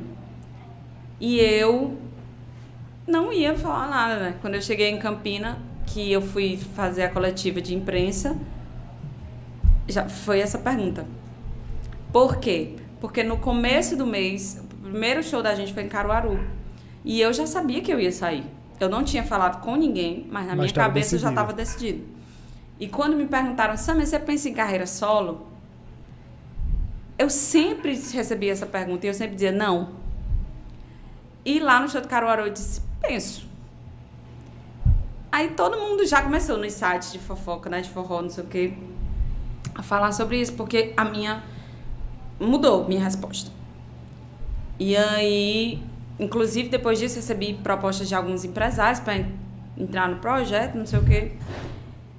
E aí eu, quando chegou em Campina, essa história já estava bem amadurecida. Eu já tinha tomado a decisão, já tinha conversado com o Jotinha. Eu acho que já, alguém ficou sabendo. é, quando- logo quando eu saí, o Jocélio do Bato Cuscuz era meu sócio, então as pessoas de Campina também já estavam sabendo. E aí me perguntaram e eu não ia negar. Sim. Eu não ia dizer que não, para uma semana depois eu dizer que sim. E eu falei para a imprensa, né? Aham. Só que eu sempre falei, sempre, ao longo da minha carreira, eu sempre, como eu te falei, eu recebia esses convites e aí isso vazava e começava a dizer, ah, Samia tá saindo, Samia. E eu sempre dizia, gente, se eu for sair, eu vou falar. É, e aí, quando eu vi esse moído, eu disse, homem, ou eu vou falar agora, no show, ou as pessoas vão saber Pro terceiro. por terceiros. Aí eu falei. Cara, só uma coisa que eu fiquei pensando aqui, depois que tu falou que foi chamado pra sair a rodada. Hum. Fiquei pensando tu cantando tapão na raba. Fiquei, rapaz, como é que deveria ser? Meu filho, tapão da raba é o de menos. Você já me imaginou cantando coelhinho? Coelho. Ah, caramba, velho. É mesmo. É pau. É o meu vizinho que quer comer meu coelhinho. É, mas, mas deu muito dinheiro essa rodada, essa música. É mesmo, velho. Caramba, é de sair a rodada. Eu lembro demais. Eu lembro que eu vi ele sair a rodada uma vez em Natal.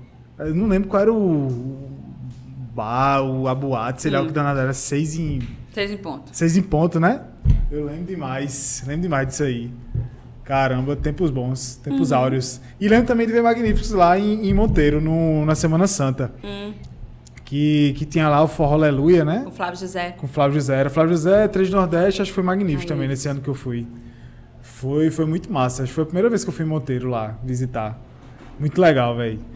É, Samia, e aí o que é que acontece? É, você, então, construiu toda a sua carreira na música e tal, mas eu vejo que você hoje é uma pessoa, assim, é, multifuncional, na verdade, né? Você faz de tudo, na verdade. E eu queria entender de você, assim, como é que você se imagina hoje, é, como justamente essa profissional aí que que tem um fã-clube muito massa, tem uma galera que acompanha você mesmo, que gosta de você, ele, enfim, acompanha você para todos os cantos. É, e acompanhou, por exemplo, esse seu tempo na TV, é, tá, tem acompanhando você agora como influência tal nas redes. Mas voltando um pouquinho atrás, como foi esse tempo na TV aí? Você falou que começou curtindo, depois é, trouxe até esse insight aí de quando você está fazendo algo por dinheiro tal, não é muito legal. Uhum. É, qual era o mesmo programa que você apresentava? Eu apresentava o Com Você. E, por último, que eu acho que foi uma das piores decisões que eu tomei, foi aceitar fazer o programa de sábado, que eu nem lembro, Tambaú é Show.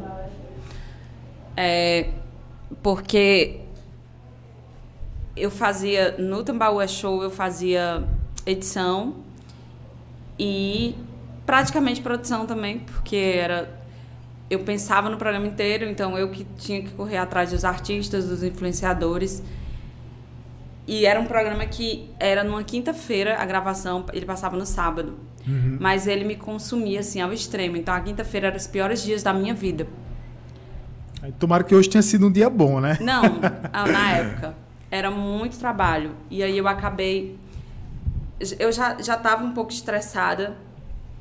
Já vinha num ritmo de trabalho muito grande, porque eu estava sendo muito cobrada na televisão. Eu fui contratada por uma gestão de pessoas que me contrataram entendendo que eu cantava na Magníficos. Sim. Que eles estavam levando uma pessoa que tinha um nome bom para dentro da televisão. Uma pessoa que levava anunciante, que levava audiência, mas que em contrapartida ia deixar uma lacuna no programa muitas vezes. Sim, porque tinha uma agenda cumprida. Sim. Mas eu nunca. Eu nunca tive problema. Eu cheguei a faltar tipo uma semana. Eu faltava o mês de junho inteiro. Valeu, meu filho. E eu nunca tive problema. Quando mudou a gestão lá da, da, da, televisão, os gestores, né, o superintendente, e aí ele trouxe com ele outras pessoas, eu comecei a ter muitos problemas. Sim. Primeiro, todo mundo foi demitido praticamente. Eu fui uma das únicas que fiquei lá, que ficou lá. E aí eu comecei a ser muito cobrada, muito cobrada. Eu não podia faltar, quando eu faltava era uma confusão, era isso. Era uma coisa que estava me desgastando.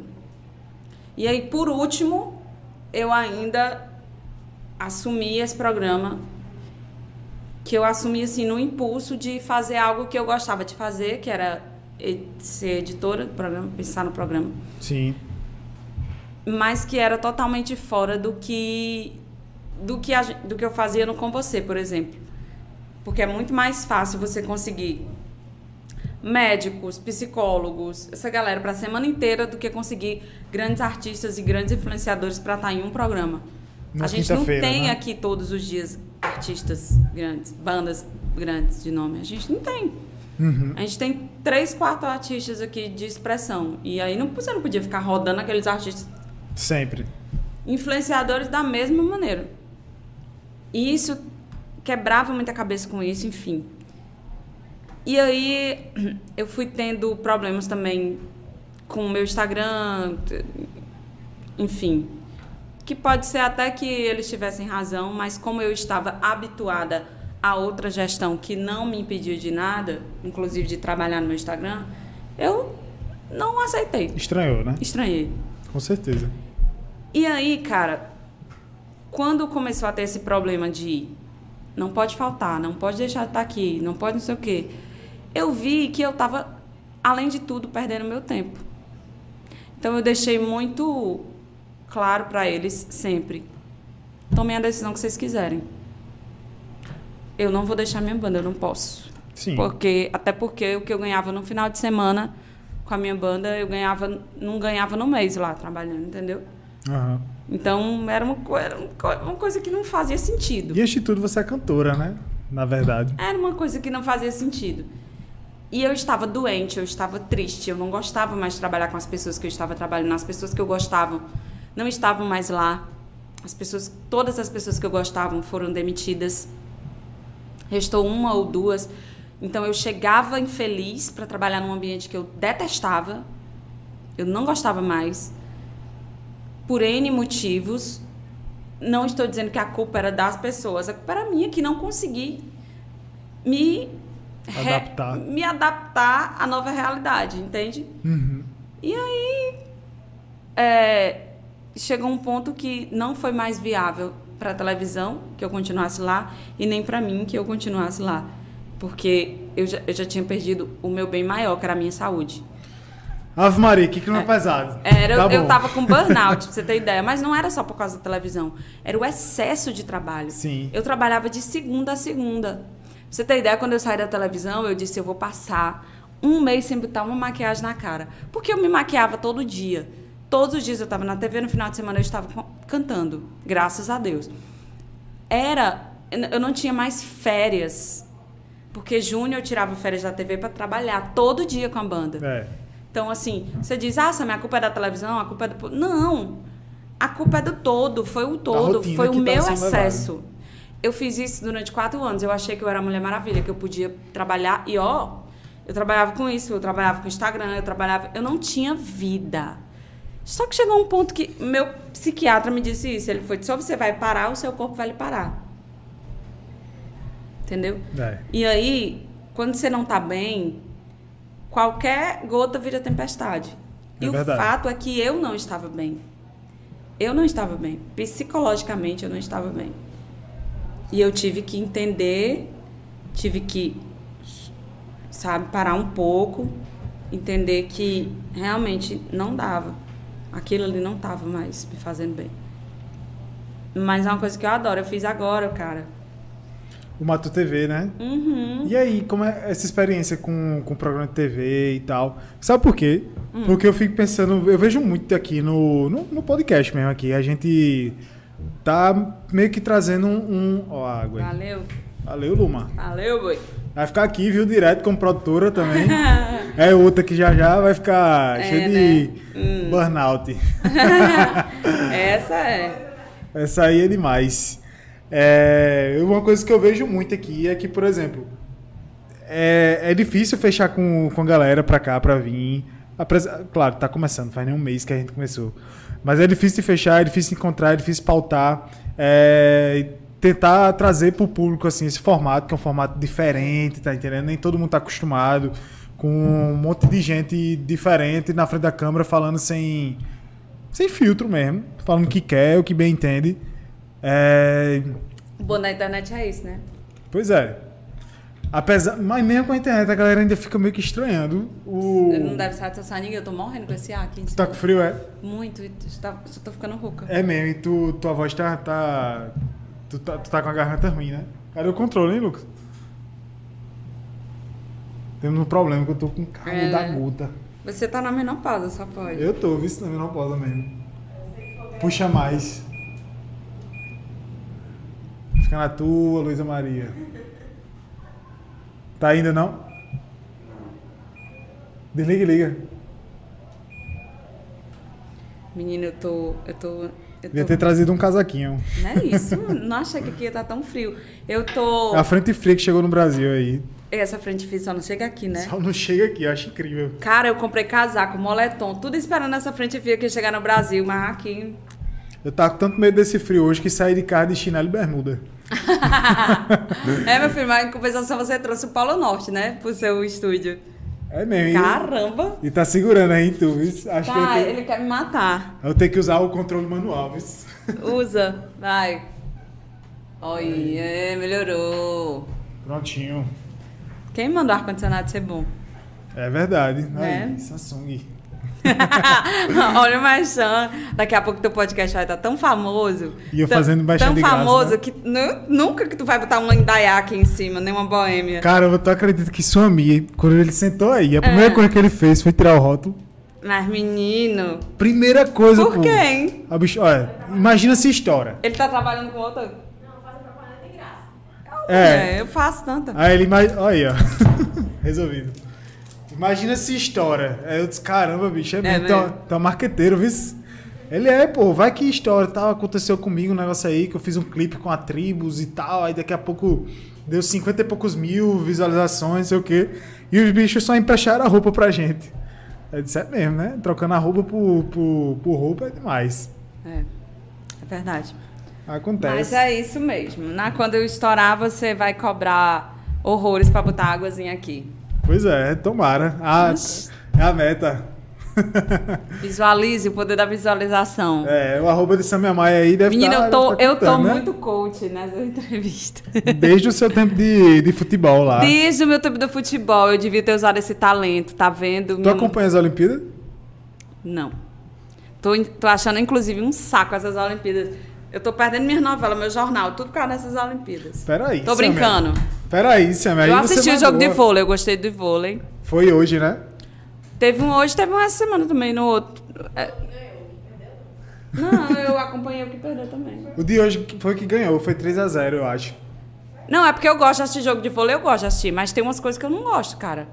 Tá, tu não assistiu Italo Ferreira no surf lá.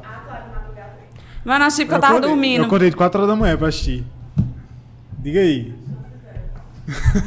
Chance zero também. Eu tô pensando em acordar hoje, 3 horas da manhã, Pra quê?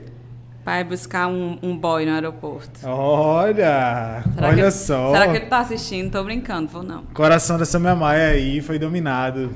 Lascada. Quem diria? Quem diria? Ninguém sabe, viu? Também, olha, olha eu só falo merda. É, Ainda bem que- que eu não tô bebendo, senão eu já ia dar até o RG do menino. Vixe Maria, diz o arroba aí pro povo Nunca comentar. no Brasil ele nem. Ah, ah, mas eu acho que eu vi. Não viu. Luísa, não? Não, não então viu. não sei de nada, então. Não sabe, ninguém sabe. Só minhas amigas que sabem. Não, a minha vida amorosa agora é assim. É um livro O fechado. que ninguém sabe, ninguém estraga. E quando termina, ninguém fica enchendo seu saco. Que, ô meu amigo, é encheção de saco. Por quê? Não sei o quê. Se mete muito na tua vida. Não porque eu nunca me meto, mas já, já se meteram, viu? Hoje eu não dou mais, falo mais nada. Hoje quiser ver minha vida, tem que ir lá onde eu tô. Aí vai saber com quem eu tô, Arrasta eu tô pra fazendo. cima. Arrasta pra cima. Caramba, mas é mesmo, velho. A galera se mete muito. É, eu, tá, eu fico até impressionado, pô, como o povo tem mania de criar umas histórias sobre, sobre você, né? Sobre a pessoa e tal, que não tem nem, nem pé nem cabeça. Ó, Gabriel, hoje é muito menos, viu? Mas já teve meu amigo, já teve cada coisa assim que eu ficava. Cada boy que eu namorava, eu dizia, menine. Gente que eu nem conhecia, cara. Que eu nem conhecia. Tipo, artista que a, a pessoa ia fazer um programa de televisão, passava no corredor, trocava um oi. Aí o povo já dizia, eu dizia, meia nossa senhora. Dava um oi, eita, essa minha mãe pegou. Tô pegando, ah, pegadora. Minha nossa senhora. É fazer igual um meme que eu vi no, no, no Instagram. Quem eu pego não aparece nem nos meus stories, meu filho. É mesmo, off dos off. Oxi, Mas é o melhor mesmo. Isso quando ninguém tá sabendo é sempre, sempre mais saudável. pois é. É, quem come quer, almoça e janta, né? É, como duas vezes, né? Pois é, Samuel. Ontem eu abri uma caixinha de pergunta pro pessoal Hum. pra, pra eles mandarem. Nossa, pergunta, né? Caixinha de pergunta. É, e apareceu umas perguntas bem legais aqui. Tem umas perguntas sem noção também, né? Óbvio que tem que ter. Uhum. Mas deixa eu puxar aqui rapidinho. Eu, lembro, eu lembrei de uma pergunta aqui que, Que? que foi de um amigo meu que fez, Danilo Minhoto. Que ele é, é meio sem noção. Aí ele perguntou: pergunta ela se ela gosta de trap. O que é isso? Era É um tipo de música. Era, era a resposta que eu esperava, era exatamente Não, essa. mas eu, agora que eu lembrei, inclusive eu, eu, eu sei, porque eu conheci uma galera no Rio de Janeiro agora há pouco, que faz esse, esse tipo de música e eles são muito bombados, tem um canal lá e tal. Quem são? Eu não sei o nome dele, não. Eu sei o nome do canal, não. Eu sei que o nome do menino é Michael. Mas ele não é cantor, ele é produtor. Ele produz os, a galera, entendeu? Entendi, entendi. Ah, essa é legal aqui. É, Igor Rafael Hum. perguntando: Samuel Maia, o que é que mais te inspira? Aí deixou bem aberto assim. Não sei se é na música, no trabalho. Mas, por exemplo, no, no trabalho, o que é que seria uma boa inspiração pra você? Minha dívida. Fazer igual aquele. Já viu aquele meme? O que é que faz você levantar todo dia pra trabalhar, correr atrás, não sei o que, não sei o que? Minha dívida, meu boleto. Boletão. Tô brincando, mas que me inspira, cara? Caramba, é aquela- aquelas perguntas bem. Não sei, cara. Eu, eu nasci inspirada. Eita, valeu, coach! valeu! Muito good essa menina, caramba. Ei, quiserem aí passada. ver o curso de, de Samia Maia, coach 997, dividido em duas vezes na Hotmart, arracha pra cima. Arrasta pra cima.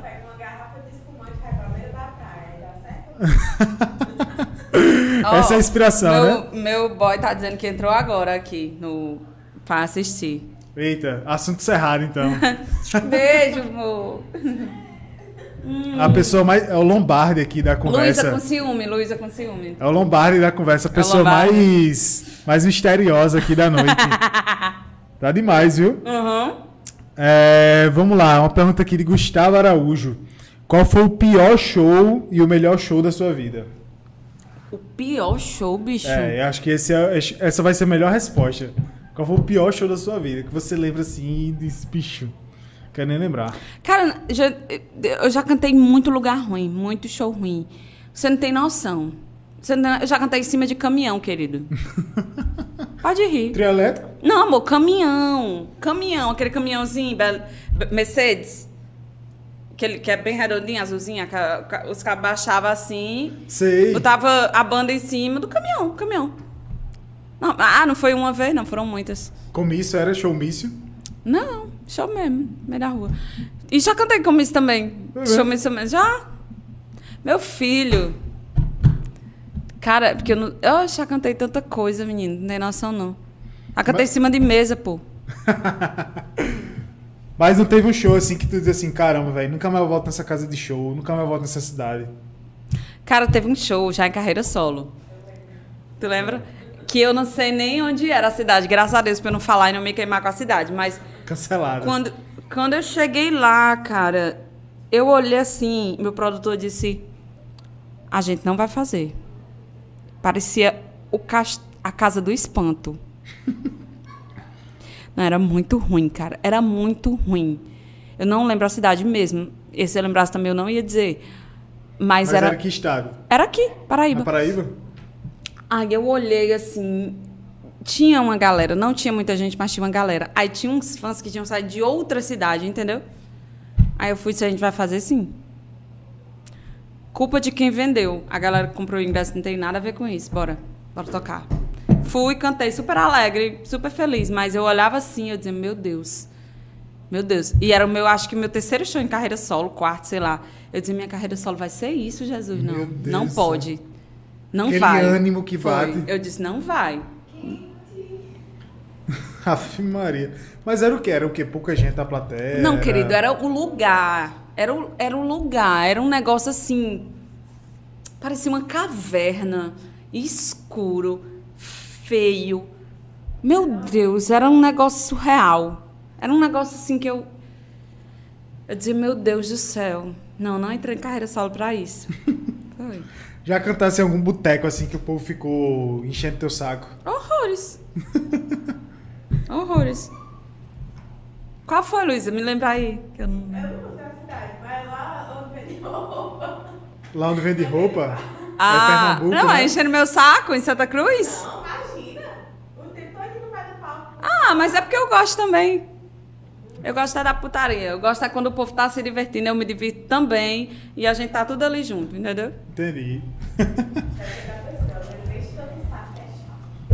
É, então. mas Matas que ela quer participar da entrevista? Ela quer, ela tá doida pra É Luísa, botar o microfone tá aqui ó. do lado. Você só não tá aqui, Luísa, porque não tem outro microfone, senão você tem. tá aqui sentada. Porque senão ela tava aqui no meu colo. Mas eu imagino como a galera deve encher o saco, viu? Porque. Cara, bebo enche o saco em todo canto, cara. esse, é, esse é o ponto. Minhas amigas bebam, elas enchem o saco. Esse é o ponto. Me- Quem mais enche o meu saco beba são as minhas amigas, pô. Por que, que o povo que tá lá pagando o ingresso não vai encher o saco? Vai. Eu também. Se fosse eu no show de qualquer artista, eu bebo, não enchei o saco? Ia. Qual é o show de artista que tu queria ir? Qual é a pessoa assim que você Roberto Carlos. Já foi? Meni- Não, já pensasse eu bêbado no show do Roberto Carlos, ele ia morrer, ele ia pedir por segurança me tirar. ia. Ia roubar em rosa da Meu sonho é ir no show do Roberto Carlos. Meu sonho de show, assim. Num... Eu fui no show de Beyoncé, não. Não, vou dizer que não achei graça, não. Olha o corte aí, viu, Lucas?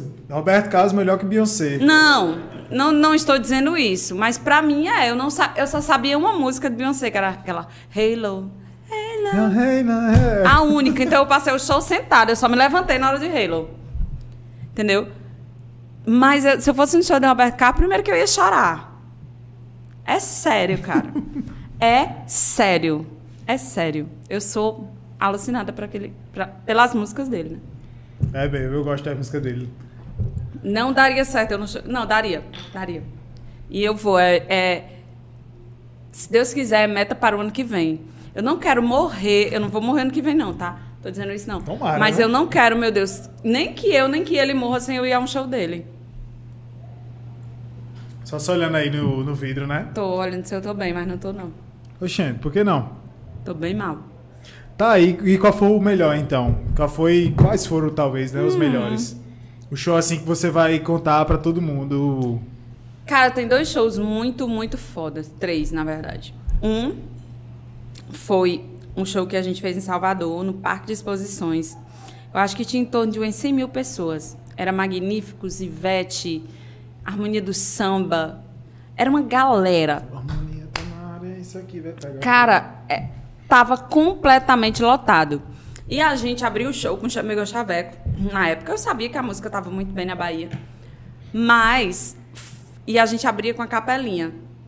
Será que tem. Bem lento, como no DVD.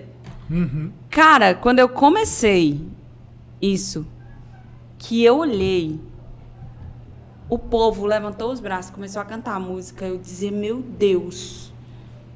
Eu tava sem acreditar. Não tinha uma pessoa com a mão para baixo, sem cantar. E eu não pedi nada, eu entrei e cantei. Cara, eles cantaram. Eu não cantei mais, porque eu chorei. Aí eu tive, realmente, eu disse, caramba, realmente tá estourado. Caramba, eu boto fé, viu? E aí, a, a mesma coisa aconteceu na gravação do primeiro, no primeiro DVD da Magníficos, que foi muito, muito emocionante para mim, por N fatores, Foi aonde? lá em Recife, no, no Classic Hall. E outro show muito emocionante para mim foi o meu primeiro show em carreira solo. Fazia muitos anos que eu não sentia frio na barriga para subir no palco. E esse show eu passei a semana inteira tensa. Porque passava milhões de coisas pela minha cabeça. Meu Deus, será que o povo vai gostar? Meu Deus, será que eu escolhi um repertório bom? Será que a, a banda vai agradar? Enfim, era mil coisas. E aí, quando eu subi no palco, e quando eu subi no palco, eu fiz um show muito alegre, muito feliz, mas eu achei que ninguém tinha gostado do show. Oxente. Aí quando eu desci, tava prefeito, não sei quem, os fãs, todo mundo elogiando, foi massa. Eu, juro, minha gente, jura mesmo. Vocês gostaram mesmo? Sem acreditar, porque eu achei é, aquele nervoso que dá, que você não consegue nem perceber a reação das pessoas, enfim. Mas esses três shows, assim, foram muito emblemáticos pra mim. Que massa, viu? Ei, agora eu fiquei pensando numa coisa. É, com relação a esses showmícios aí que tu fez. é, faz muito tempo ou não? Hum. Faz. né? Até porque pra permitir showmício. faz muito tempo. 2005, acho, 2006, foi proibido. É, é mesmo. Por aí. Tu costuma se posicionar politicamente ou não? Não. Não muito. Mas esse ano eu, me posicionei no Twitter. Tô sabendo, um amigo meu falou assim. Aham, e eu já fui até, meu filho, ó. Faz- fizeram até montagem. Eu vice de Ciro. Ai, meu Deus, só se você vai acabar com o resto desse país. Ei, acho que dava certo aí, viu? Essa Ave Maria, parceria. loucura. Será? Será? Hum, sei lá. Ei, deixa eu te contar uma. Conte duas. Quando eu era criança, eu era fã de Ciro, pô. É mesmo. é mesmo, lá no Ceará. Quem não é do Ceará não tem noção do que aquele cara representa, não. Era ele e Tasso Gereissati, os dois. Mas eu era muito fã dele. E eu olhava pra ele, eu dizia, eu pirralha, pirralhinha, tipo, 6, 7 anos. Eu dizia, eu vou casar com o Ciro. Eu pensei, eu vou casar com o Ciro. Era. Eu o vi muito longe, muito longe, no conjunto do Ceará, É perto de Messejana, Vila do Ceará. Ele descendo de um carro, ia fazer um comício lá. Gente, ele tava tão longe de mim, mas eu vi. Ainda deu pra ver. Eu fiquei louca. Eu acho que eu já tinha uns 12 anos, por aí. É o homem da minha vida. Não, aí eu já sabia que não era o homem da minha vida. Eu já sabia que eu era só fã dele, assim. Porque minha mãe era muito louca por eles, dois. Como político mesmo, porque Que nessa Ciro época... e Cid não, né? Tá Ciro, Ciro e, não, não. Ciro e Tasso. Tá, Cid Quando não... Ci- eu conheci Cid, conheci muito de perto Cid, porque ele era muito fã da Magníficos. Quando ele era prefeito de Sobral, ele contratava Magníficos e ia inaugurar um calçamento. Era. Era uma festa com Magníficos. E ele enchia a cara. É mesmo, velho. Foram muitas vezes. É, mas o Ciro não, eu nunca cheguei muito perto do Ciro, não. Mas, assim, todo mundo no Ceará tinha uma. Um, é, venerava o Ciro e o Tasso Gereissati. Que hoje é. Acho que, se não me engano, ainda é. senador. Ainda é senador, né? Senador, né? Também acho. Eles fizeram muito pelo Ceará. Na verdade, a gente tem mania de dizer isso. Ah, fizeram muito. Não, eles não fizeram muito, não. Eles fizeram o que era pra fazer. O necessário. Os outros é que não fazem, porque eles não estão lá de graça, amor. Eles estão ganhando e muito bem, né? Eles foram eleitos para isso. Então eles fizeram o papel deles e eles foram incríveis. O Ciro, eu me lembro de um lance muito emblemático que tinha faltava muita água em Fortaleza, muita água. E ele era prefeito. E aí ele fez o Canal do Trabalhador. Era uma obra tipo para seis anos, terminou em seis meses. Caramba. E todos os dias passava na televisão ele com aquele chapeuzinho De obra. de obra dentro do capacetezinho de obra dentro da obra. Ele ia todos os dias para a obra, fiscalizar de perto. Eu nunca esqueci isso. E eu sei que ele é meio destemperado, que eu também sou e, e pior do que eu que tá não pode ser, mas assim, eu uma coisa que eu tenho certeza é que ele é um cara extremamente inteligente, extremamente preparado. Se por acaso as pessoas quiserem colocar colocá-lo lá, é, pelo menos a gente sabe que ele é um cara que vai saber falar de igual para igual com qualquer presidente Qualquer desse mundo que ele for, sabe? Sabe um- um- uma coisa que eu, eu, eu guardo muito bem na minha memória? É, com relação a esse questionamento do temperamento de Ciro e tal. Hum. É, no tempo que eu morei em Vancouver, é, eu lembro que foi justamente ali 2018 e tal, 2019, que tinha, teve eleição. Sim. É, e eu lembro demais de uma, uma amiga, a mãe de uma amiga da gente que foi lá visitar. Aí era perto da, da eleição, tá? Ela dizia, ela, não, Bolsonaro, Bolsonaro, Bolsonaro. Quando eu olho pra Ciro, eu imagino ele totalmente destemperado, é, subindo no, no cavalo, andando com a, pist com, com a espingarda no meio. disso. Eu disse, oxi, como é que pode? Tu olha Ela pra botou, ela botou uma espingarda na mão errada, né, amor? ele, tu, tu tá olhando pra Ciro, que nem fala, nem entra nessa pauta. Ciro é uma pessoa, é, até certo ponto, grossa, assim, meio, às vezes até estúpida. Lembrei da história da reta escavadeira agora. É, pessoa até estúpida, assim, às vezes, é, no, no posicionamento, mas uma pessoa firme, uma pessoa que tem uma certa lisura também no, no que fala. É, aí ela ficava, não, mas é porque Bolsonaro é mais, mais tranquilo.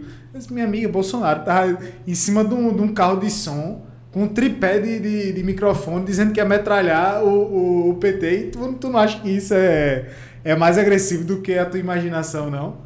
Eu ficava incrível, velho, é, sem acreditar no, no, no- Enfim, no posicionamento da galera lá, sem condição. A gente nunca vai entender o que, que um político, que um artista, ou, enfim, causa no, em outro ser humano, né? Porque é a mesma coisa, às vezes você é fã de um artista e você idolatra e qualquer coisa que ele faça, você passa a mão na cabeça. É o mesmo sentimento. Hoje eu vejo gente que criticava algumas coisas que o PT fazia, eu também não gosto do PT, tá? Não estou defendendo o PT aqui, mas que criticava e passa a mão na cabeça de, de Bolsonaro que está fazendo a mesma coisa ou pior. E vice-versa, entendeu?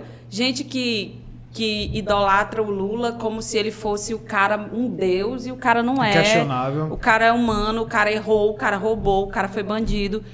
O cara trabalhou muito, fez muito, ajudou muito, sabe? Enfim, é, é uma dois pesos e duas medidas. Eu não vejo hoje como votar em nenhum dos dois. Eu, Sâmia. Mas também, cara, quem quiser votar em Bolsonaro, quem quiser votar em Lula, eu não vou perder, não vou deixar de ser amigo de uma pessoa porque ela vai votar em uma pessoa que eu não gosto, que eu não confio. Eu acho que a gente, tá mais do que na hora de todo mundo aprender a separar as coisas. É, porque o povo entra. A gente resolve isso na urna. Ah, eu vou lá e voto e pronto. Tchau, amor. A galera entra no Vou debate de vida. política como se estivesse discutindo o Vasco Flamengo, é, Campinense 13.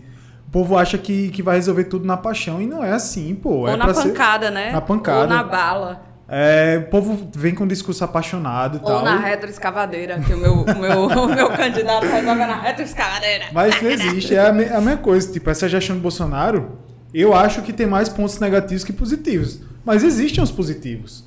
Existem os positivos, não dá pra negar. A gestão de Lula, a mesma coisa. Dilma, a mesma coisa. E por que não a de, de Ciro no ano que vem? Uhum. Tá entendendo? Tomara, né? Vai que vem aí. É... Vamos ver, né? Vamos lá, Laís Marques aqui mandou uma pergunta. Samia Maia, qual foi a sua maior inspiração musical? Que era que fazia você sair do jogo ali de futebol para ir bater na porta da, da banda lá de adolescentes. Mastruz com leite. Mastruz com leite. Que massa. Sempre fui Cátia Silene. Eu queria ser Cátia Silene, amor. Passei a vida querendo ser Cátia Silene. Hoje ela é minha amiga, às vezes eu tô com ela assim, eu olho, bicho, tu é minha amiga mesmo.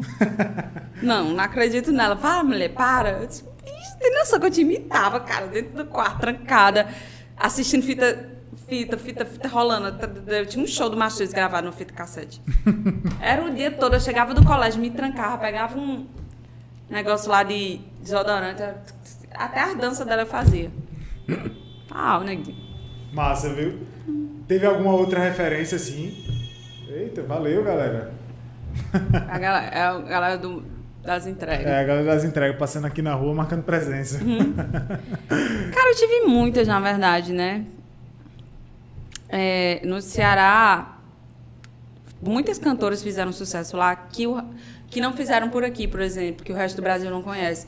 Mas eu tinha uma, uma tenho uma amiga que ela morava vizinho lá a mim, lá no Zé Valdo, que ela cantava na Caviar com Rapadura, Joelma. E eu era louca por ela. A coisa mais linda ela cantando. Até hoje ela canta do mesmo jeitinho, que eu nunca vi uma voz. A pessoa envelhece e a voz não muda. Que ela também não envelheceu, não, viu? A cara continua a mesma, parece uma menina. Mas eu era muito fã. E vários outros, cara. Edson Lima, Batista, Ângela Espíndola. Aí depois veio Valquíria, veio Luciene. Sim. Enfim, Kátia de Troia, que foi uma das que eu amava, assim. Eliane, que é Eliane. a suprema, né? É, a suprema corte do forró é Eliane. Então, eu, eu, eu, eu nasci, cresci, fui criada respirando forró. Na minha casa não se escutava outra coisa. Não se escutava. A gente era forrozeiro mesmo, entendeu? Massa demais. Pra não dizer que não escutava outra coisa, escutava, amor. Roberto Carlos. Ele mesmo. Ele, o próprio. Por o próprio. Hum, Anderson Lins mandou uma perguntinha. Como ela conseguiu ir pra televisão? Qual o caminho pra quem quer ter uma carreira na TV? Como eu consegui. É, acho que essa parte de como conseguiu a gente já sabe, porque você era um artista mundialmente conhecida. Só fal- Mundialmente. faltou pouco pra ganhar um Oscar, né? Ganhei vários. Ah. Você que não sabe. Julia Roberts. Cara, quase, aqui. quase. É... Pelo contrário, sabe, Gabriel? Eu sempre achei que era mais difícil para eu conseguir um emprego na televisão aqui. Porque. Por conta da banda. Quem era que contratar uma pessoa que ia passar dois dias e três não na televisão? É. Entendeu? Realmente foi uma aposta da emissora. Primeiro eu fui contratada para um programa que é, eu gravava nas quartas-feiras e ele era exibido aos sábados. E depois eles me contrataram para fazer esse programa, para ficar no programa feminino da casa, que era o Com Você. Eu fiz durante muito tempo é, um programa chamado Backstage. E eu fui através do Giovanni, não sei se você conhece, Não, Giovanni Filho. sem ideia. Ele era, ele é repórter maravilhoso, inclusive. Só que ele sempre gostou muito do entretenimento e aí ele me convidou para fazer um programa com ele na TV Arapuã. Depois a gente foi pra RCTV, que era a emissora da Correio, Sim. Né? Que era uma emissora do canal fechado da Correio. Depois a gente voltou para o para Arapuã. Só que é, esses três, essas três vezes eu trabalhava de graça. Trabalhava pela experiência mesmo, porque nem contar como hora na minha faculdade contava. Tu fazia faculdade de quê? Jornalismo, Foi mesmo? Aonde? na Nassau. É sério? Minha primeira turma, pioneiro. 2014. Caramba, Tu se formou? Sim. Caramba, só eu que não me formei ainda, nem Luísa. Problema de vocês. Cada um com seu cada qual. Um curso de quatro. Cada um Sexto com ano e um curso de quatro. Ela tá ótima. E eu. Os dois, né? É mesmo. De... 14 foi? 15, Formei a mudança 16, e valsa. 17, 19, 20, Toda de 21. vermelho. 7, vice? Meu Deus do céu. 7. 7, eu tô errado aí. Aí já, a gente já podia estar na residência de medicina, viu? Só digo Era isso. mesmo. Caramba, bicho. É mesmo. E outra coisa, ô Samuel, por que João Pessoa, no fim das contas? Cara, eu. eu... Porque eu tava em Monteiro. Ah, E aí eu comecei. Porque a base era Monteiro. A base né, era no fim- Monteiro. No fim das contas. E aí, quando eu separei do pai do meu filho, eu comecei a vir muito pra cá, porque a gente tinha muito problema, eu e ele. Então, meio que pra fugir dos problemas, eu já aguentava o final de semana inteiro dentro da banda. E quando chegava na segunda-feira, eu pegava meu carro e vinha pra cá. Já tinha minhas amigas aqui. E vinha, passava a semana aqui. E aí, eu comecei a querer estudar. É, eu primeiro passei na faculdade, na, fui fazer direito. Quebrou a unha. Eu acredito que- Pronto, acabou a entrevista, viu, Gabriel? Puta merda. É, eu fui fazer direito e fiz um ano ainda, dois períodos. E eu não estava mais gostando. Eu gostei muito do primeiro período e não gostei do segundo período. E realmente o que eu queria desde o começo era jornalismo. Porém, não tinha aqui, só tinha na federal. E como era que eu ia faltar na federal? Horrores, como eu precisaria faltar. Você- é, né? Mas eu não queria viver assim, né? Quem eu queria falou foi ela, viu? Não falei nada. Aí eu mudei para Recife, em Recife já tinha, eu transferi meu curso, troquei. E depois eu voltei para cá, já tinha o curso aqui, só que eu tava, eu tava no quarto período aqui, tava no P2, eu acho. Primeiríssima turma mesmo, né? P3. É. Aí eu paguei as cadeiras que eu tinha para pagar da- de transferência do curso, que eu fiquei devendo introdução ao jornalismo, duas cadeiras, eu acho, que foi do, do primeiro período. E depois acompanhei, fui para a galera do quarto. Cheguei lá e estudei com duas turmas aqui ainda. Me- mas me formei com, com a turma pioneira, 2014.2. E a gente entrando. Pode ir lá na minha placa. Pode ir lá na Nassau, que ainda tem minha placa. Outro dia eu cheguei lá, fui dar uma palestra lá. Outro dia não, faz tempo, da pandemia, eu tô agoniada já. É, eu tô vendo que essa unha aí deve estar incomodando. Tá. É, é porque eu sou assim mesmo, eu tenho um toque, quebrou minha unha, eu fico louca. Eu, eu serro a unha, bicho. Qualquer É? coisinha assim, eu, eu pego a lixa e. É, mas ó aqui, ó. Quebrou pra dentro. É pior, é? Claro. É porque tem que quebrar, quebrar mais, Só né? que eu não sei onde é que eu vou quebrar aqui, quebrou pra dentro da unha. Então, vamos mudar de assunto. Eu fui dar uma palestra lá na sala, meu filho, eu fiz uma confusão. Eu disse, cadê a minha placa? Cadê a placa que tava aqui? Tava perto do elevador. Menino, a galera rodou comigo pra achar essa placa, viu? Até achou, tá lá, pendurada. Eu disse, hum, tira essa placa, viu? Pra vocês verem que eu venho aqui, quebra essa faculdade. A luta foi grande, meu filho. Bicha braba, curso. rapaz. Vice de Cira. Vice amor. Ai, ai. Vamos lá. Manuel Holanda. O que a Sâmia Maia de hoje diria a Sâmia de 10 anos atrás? Diria. Caramba, Deixa de ser besta. 2011. 2011? É. A Sâmia 2011. Como é que, quem era a Sâmia 2011? Onde é que ela tava, fazia o quê, queria o quê da vida? Ela tava em Recife. Morando em Recife. Cara, o que eu diria era isso mesmo, deixa de ser besta. Eu era muito menina, muito boba, muito.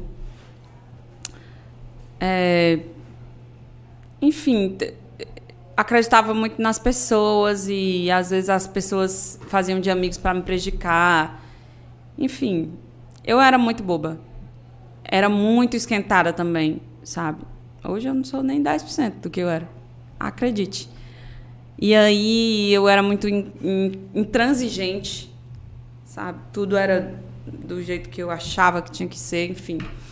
E aí eu acabava metendo os pés pelas mãos em algumas coisas. Mas eu acredito que as coisas são do jeito que tem que ser e É. eu não teria. Eu não chegaria até aqui com a cabeça que eu tenho hoje se eu não tivesse sido aquela menina meio esquentada que eu fui. É, existe muito desse, disso de da galera puxar tapete e tal. Oh, né? todo canto, amor. Eu pensei que eu tinha visto tudo na música. Eu não vi, não, eu vi na televisão. O que eu vi na televisão não foi nem, nem perto do que eu vi na música. Conta mais. Não, tá bom. Conta mais. Deus me livre. Ave Maria. Se eu Oi? tivesse bêbado, mas eu não tô. Que de errado, né? Pra garganta Que dia errado. Deus me livre. Graças a Você- Deus. Obrigada, Senhor, que eu não tô bebendo. Sam Mai está devendo outra visita aqui ao 502 Podcast, viu? Venham. Fica a dica.